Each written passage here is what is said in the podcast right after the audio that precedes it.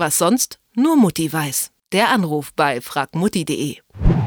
Winterzeit ist Schnupfenzeit. Wir alle kennen die unendliche Suche nach Taschentüchern oder auch die unruhigen Nächte, weil die Nase mal wieder verstopft ist.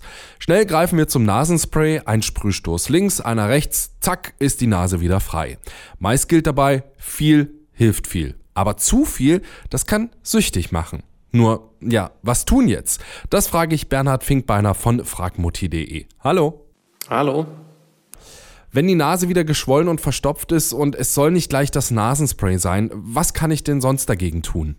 Also das Problem ist ja, dass bei einem Schnupfen die Nasenschleimhäute ähm, austrocknen, trocken sind und geschwollen sind. Und gegen trockene Schleimhäute hilft natürlich Befeuchten. Also viel trinken, inhalieren. Dann kann man auch völlig äh, gefahrlos ein Nasenspray verwenden, das jetzt äh, nur aus Salzlösung besteht. Oder auch so eine Nasenspülung machen, da ist auch äh, Salzlösung nur involviert. Das funktioniert sehr gut. Gegen das Geschwollensein, also gegen die geschwollene Nase, hilft meistens eher dann wirklich so ein, tatsächlich so ein normales Nasenspray, das eben Inhaltsstoffe enthält, die die Nasenschleimhäute ähm, abschwellen lassen. Und wie häufig darf ich dann so ein normales Nasenspray anwenden, dass es eben nicht in der Sucht endet? Also man soll es natürlich auf ein Minimum reduzieren, also man soll es auf jeden Fall nicht länger als eine Woche einsetzen. Wie gefährlich ist denn so eine Nasenspray-Sucht? Ja, so ist eigentlich nicht damit zu spaßen. Durch das ständige Nutzen des Nasensprays verringert sich eben die Durchblutung in der Nase weil das, dadurch kommt dieser abschwellende Effekt dann eben zustande. Und das trocknet dann durch diese geringere Durchblutung, trocknet es die Nasenschleimhäute eben aus. Und dann können sich eben Viren, Schmutz, andere Erreger und so weiter, können sich dann viel leichter in der Nase festsetzen und dann wird man auch schneller krank wieder. Das will man natürlich nicht eigentlich. Und es kann natürlich auch dazu führen, dass es in der Nasenschleimhaut schneller Risse gibt oder dass man eben Nasenbluten schneller bekommt.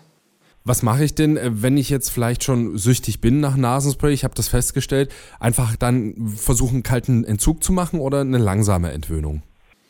Also kalter Entzug wäre eigentlich das Beste weil das das Beste für die Nase ist, dann das Nasenspray wegzulassen.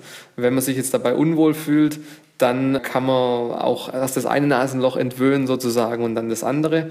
Und wenn man dann das Nasenspray weglässt, dann sollte man auf jeden Fall trotzdem gucken, dass die Nasenschleimhäute schön befeuchtet sind, weil das ist ja genau das, was dann passiert, dass die Nasenschleimhäute wieder trocken sind. Da sollte man dann auf so ein Salzspray dann eben zurückgreifen, um eben die Nasenschleimhäute immer schön feucht zu halten. Also die Nasenschleimhäute immer schön feucht halten, zum Beispiel auch mit einem Nasenspray einfach nur aus Meersalz. Das ist wesentlich ungefährlicher. Wie schnell Nasenspray süchtig machen kann und was die Nase eben sonst noch frei macht, darüber habe ich mit Bernhard Finkbeiner von fragmutti.de gesprochen. Dankeschön. Gerne. Was sonst nur Mutti weiß. Der Anruf bei fragmutti.de.